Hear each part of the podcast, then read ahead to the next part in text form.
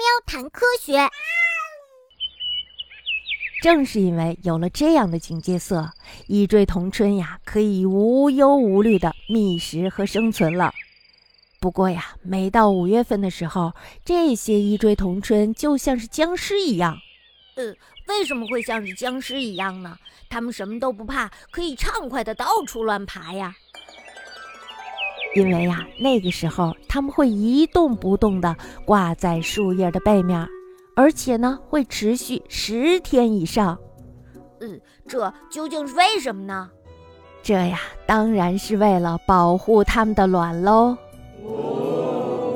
一锥同春在交配完成后，就会在木蜡树或者灯台树的树叶背面产下三十多枚卵。然后呢，再用自己的身体挡住这些卵，以保护它们。哦，原来他们是在保护自己的宝宝呀！对于此时的一锥同春来说，最大的敌人就是蚂蚁了。蚂蚁呀，会把一锥同春的卵运到洞里去，充作幼虫的食物。哦，原来是这样啊！看来小蚂蚁是不怕一锥同春的臭味喽。一锥同春妈妈是一刻也不会离开的，它既不会吸取树叶的汁液移动位置，也不会因为外部的骚扰而动弹半分。当那些流着口水想要吃掉卵的蚂蚁沿着树爬上来的时候，一锥同春妈妈呀就会分泌出散发臭味的液体。啊，我还以为小蚂蚁可以偷偷摸摸的把卵偷走呢，没想到一锥同春妈妈就是为了掩护她的小宝宝，所以才不离开的呀。如果蚂蚁执意要偷卵的话，一锥同春妈妈就会用力的扇动后翼，毫不留情的扫落蚂蚁。哦，原来是这样啊！没想到哟，没想到。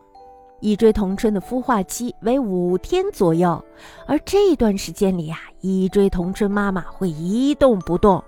等宝宝们成功孵化后，一锥同春妈妈仍然会留在原地七天左右，这样啊，就会尽心尽力地照顾好宝宝。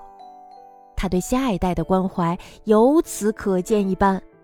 呃，他们背上的那个心形的斑纹，会不会就是大自然被他们的护犊之情所感动了的呢？所以呀，送给他们的礼物呢？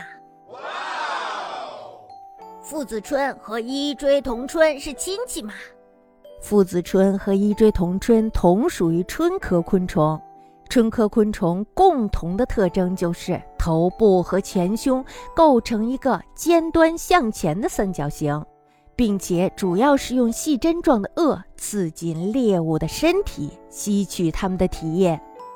大部分春科昆虫都是可以分泌出恶臭的物质的，而父子春、大田鳖等水生昆虫虽然不能分泌出恶臭的物质，却有着利于狩猎的镰状前足。对呀，上次你刚讲过，那个镰状前足可以抓住猎物，然后把它放进嘴里。